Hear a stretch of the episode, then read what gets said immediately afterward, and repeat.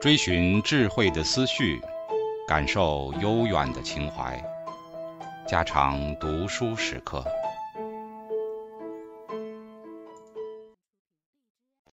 警告：慎入，非专业朗读，听后可能出现且不仅限于挺尸等严重不适，另切勿洗耳，以免污染水源。引发小猫、小狗中毒等严重生化事件。现代人类起源的里程碑事件，在探索现代人类心智的艰难历程当中，最引人入胜的工作之一，就是努力去揭示那些在我们人类的进化过程中曾经发生过的重大历史事件。表一点一列出了这些里程碑事件中的一部分。从表中可以得知。最有趣的事情莫过于时间跨度是如此之大，从地球上的第一个生命出现开始，到我们人类现在所生活的二十一世纪，足足花去了将近三十七亿年的时间。人类属于哺乳动物，而最早的哺乳动物出现于两亿年前。哺乳动物是温血动物，它们拥有调节内在体温的进化机制，所以不管环境的温度如何变化。它们都能将体温保持在一个恒定的水平，这种恒温特性赋予哺乳动物一种优势，使得它们身体的新陈代谢能在一个恒定的温度上进行。除了某些海洋类哺乳动物，比如鲸之外，大多数哺乳动物都长有皮毛。这一适应器有助于它们保持体温恒定不变。哺乳动物的另一个独特之处在于，它们喂养幼崽的唯一方法。就是依靠乳腺分泌出来的奶汁。实际上，哺乳动物这个词源于拉丁文，一指乳房。雄性和雌性都有乳房，但只有雌性的乳房拥有哺乳功能。这种适应器一直可以追溯到两亿年前，而人类的乳房只不过是它的一种现代变体而已。另一个比较重要的发展，大约发生在一亿一千四百万年前。这时。胎盘类哺乳动物开始出现了。与卵生的非胎盘类动物迥然相异的是，胎盘类哺乳动物的胎儿通过胎盘吸附在母亲的子宫内壁，而且依靠胎盘直接吸收来自母体的营养。在出生之前，它们一直吸附在母亲体内；而卵生动物的后代在出生之前，则必须依靠卵内的有限的营养物质得以存活。这些长有皮毛的哺乳动物具有温血特性，而且刚出现时体型小巧。它们组成了一条新的物种分支，并最终进化成为现代人类。大约八千五百万年前，哺乳动物进化出了一个新的分支，那就是灵长目动物。早期的灵长目动物体型很小，大概只有松鼠那么大。它们发展出带有指甲的手和脚，而不是爪子。它们的手指有时是脚趾，演变成相对应的模式，从而大大增强了它们手部的抓握和操作能力。灵长目动物拥有发达的面向前方的立体视觉，所以它们能在一根根树枝之间跳跃自如。相对于其他非灵长目哺乳动物而言，灵长目的头部在全身所占的长度比例很高，它们的乳腺减少到两个，而不是几对。从灵长目到现代人类的进化过程中，最重要的发展之一，大约发生在四百四十万年前，那就是两足行走的出现。两足行走是指用两条腿大步的行走的能力，而无需将四条腿全部派上用场。尽管我们还不清楚两足行走的进化动力到底是什么，但毋庸置疑的是，这种运动方式。为当时非洲大草原上的灵长目动物带来了诸多益处。两足行走的灵长目动物能够精力充沛地穿越更远的距离，拥有更广阔的视野来探测捕食者和猎物的情况，同时还减少了被太阳有害光线直射的皮肤面积。不过，也许最重要的是，两足行走将灵长目的双手解放了出来。这样，从四足行走的桎梏中被解放出来的双手，不仅有利于灵长目动物将食物从一个地方带到另一个地方，而且还为后来制造和使用工具的进化创造了极大的可能性。正是在这种两足类的灵长目动物身上，我们看到了早期人类的萌芽。很多科学家相信，两足动物的进化为人类后来的进化发展，比如制造工具、大型的狩猎活动、脑量的迅速增长铺平了道路。然而，又过了大约二百万年的时间，第一批粗糙的工具才开始出现。相关的化石证据表明，这些工具大概出现在二百五十万年前。这些奥尔德沃石器工具非常简陋，只不过在石头上削出一道利刃而已。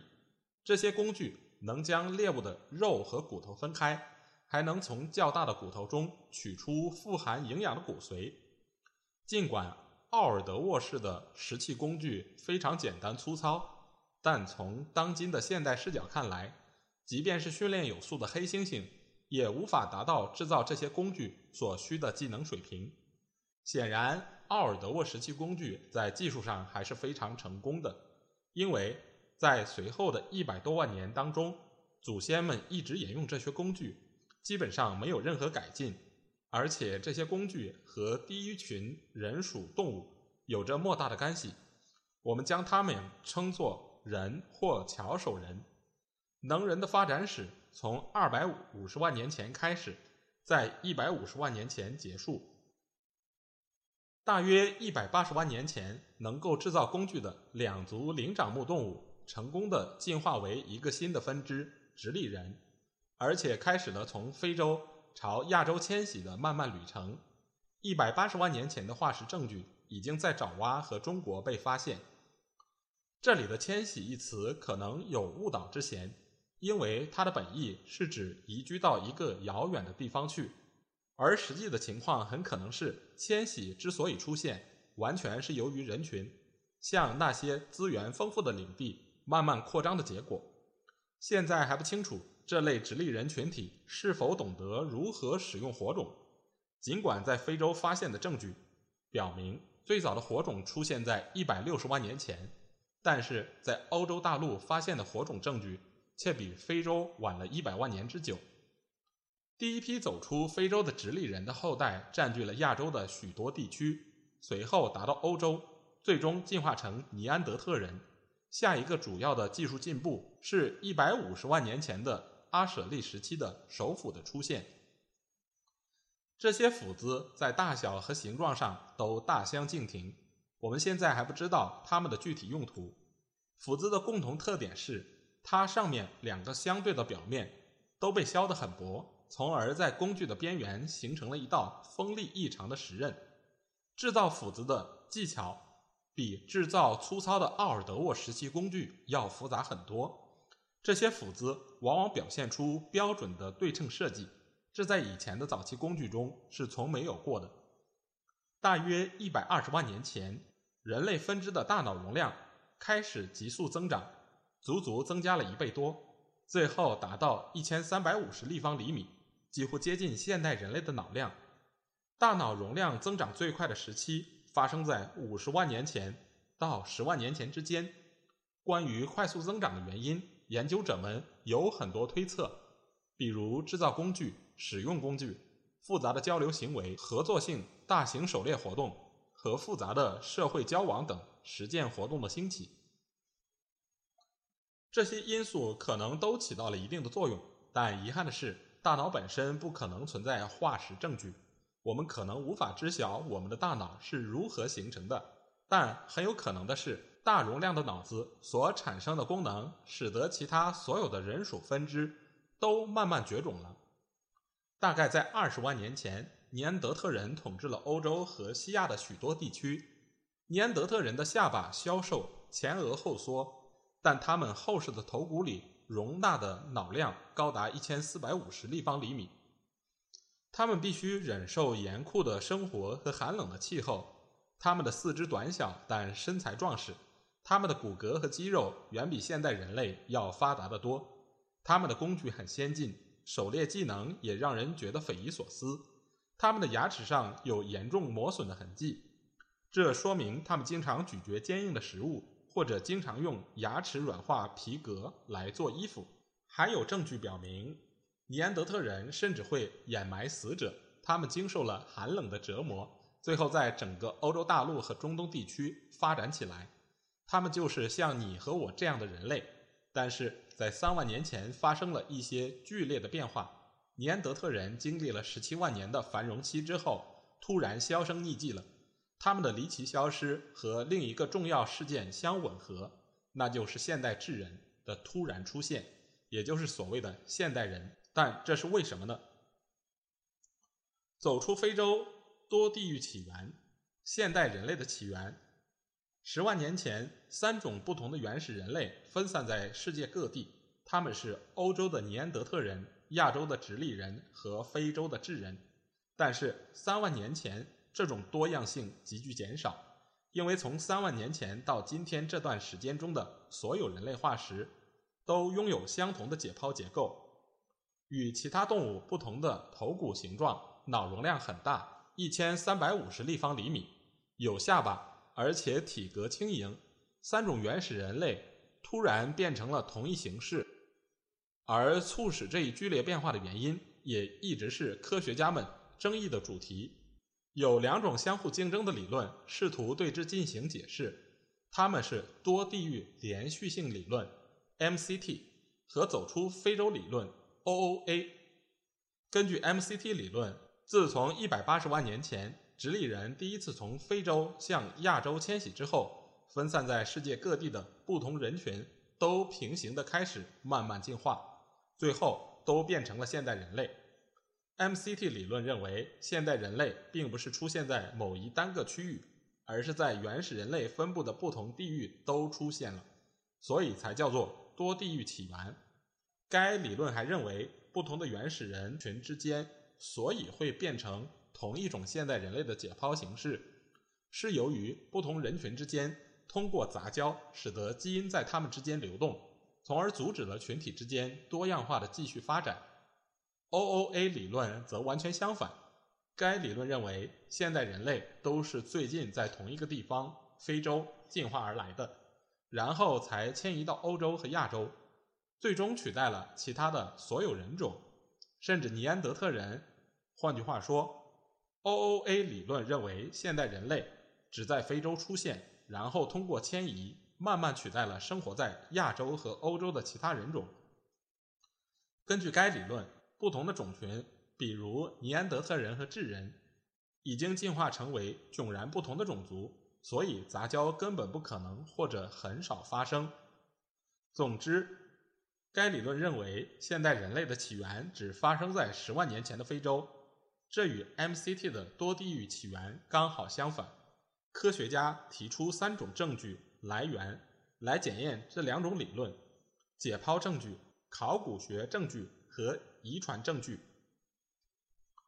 解剖学证据表明，尼安德特人和智人存在巨大的差异。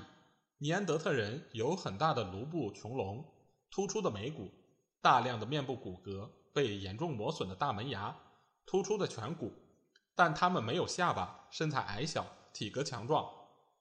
与此相反的是。早期的智人看起来和现代人类很相似，他们有垂直的前额，而不是倾斜的，面部骨骼较少且没有突出的颧骨，下颚更低，有很明显的下巴，体格更清瘦，不如尼安德特人那么强壮。这些明显的解剖学差异表明，尼安德特人和早期的现代人类是相互隔离的，他们有可能进化成两种不同的种族。所以不可能有杂交行为，这似乎支持 OOA 理论。人类学证据遗留下来的工具和其他人造物表明，在十万年前，尼安德特人和智人非常相似，他们都有石器工具，但都没有用骨头、象牙和鹿角制造的工具。狩猎对象仅限于那些不太危险的动物，人口密度很低，火炉雏形出现。都还没有表现出对艺术和装饰的喜爱倾向，但是在四万年前到五万年前之间，情况发生了重大变化。研究者们通常将它称之为创造性激增。工具变得纷繁多样，并有其专门的用途。葬礼变得更为复杂，陪葬品也开始出现。猎人们开始将目标对准危险的大型动物。人口密度迅速增长，艺术和装饰开始繁荣起来。无人知晓，在文化上的这种剧烈变化是出于何种原因。也许大脑内部出现了一种新的适应器，从而导致了艺术和技术的迅速发展。但是有一点是可以肯定的：尼安德特人并没有参与其中。这种创造性激增现象仅仅表现在智人身上。简而言之，考古学证据也支持 OOA 理论。新的基因技术让我们能对很多假设加以检验，这在十多年前是不可想象的。比如说，现在我们可以确实的研究尼安德特人和智人骨骼的 DNA，还可以比较现代人群之间的各种遗传变异模式。到现在为止，用于 DNA 研究的最早的尼安德特人是于四万两千年前居住在克罗地亚的尼安德特人。当然，当时他们自己肯定不知道他们的骨头会用于将来的科学研究。DNA 证据表明，首先，尼安德特人的 DNA 和现代人类非常不同，所以这两个分支也许在四十万年之前就已经走上了不同的发展道路。这一发展意味着两个种群之间不可能发生杂交行为。第二，如果现代人类的 DNA 中包含有尼安德特人的 DNA，那么我们可以推断，后者的 DNA 应该和欧洲人最为接近。因为欧洲人现在就生活在当年尼安德特人生活的土地上，但是通过比较发现，尼安德特人和欧洲人的 DNA 相似度，并不比他们和世界上其他地区的人的 DNA 相似度更高。第三，现代人类群体的遗传变异极其低下，这表明我们来自一小群在基因上更具同质性的祖先。第四，现代非洲人群的遗传变异。比世界上其他地区的人群都要高，这似乎支持了这样的观点：现代智人最先在非洲进化成功，然后才迁移到新的大陆，因为他们在非洲有更多的时间来累积基因的多样性。显然，大量的基因证据也支持 OOA 理论。公平的讲，现在大多数科学家都赞同单一起源的走出非洲理论。所有的现代人类似乎都拥有一个共同的祖先，那就是生活在二十二万年前到十二万年前的非洲人。用一个 OOA 理论的支持者的话来说，我们都是拥有不同肤色的非洲人。但是，关于人类起源的争论一直持续到今天。比如，支持 MCT 理论的研究者对基因证据的解释方式提出了挑战，因为用于支持 OOA 理论的很多证据。都是异常证据。有些科学家认为，基因证据其实与这两种理论都是相容的，而且最近的基因证据似乎对 MCT 理论更为有利。此外，所有的理论对许多问题仍然一无所知。比如，我们还不知道尼安德特人为何会突然灭绝？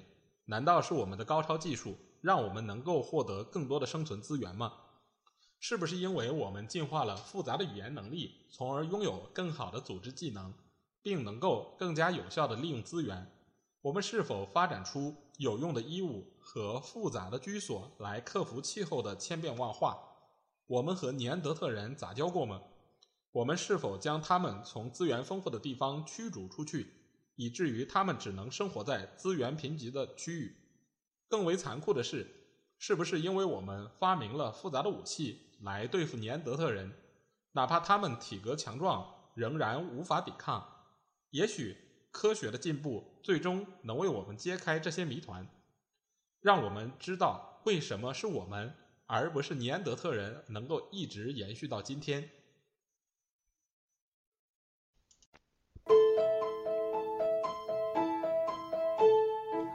家常读书制作，感谢您的收听。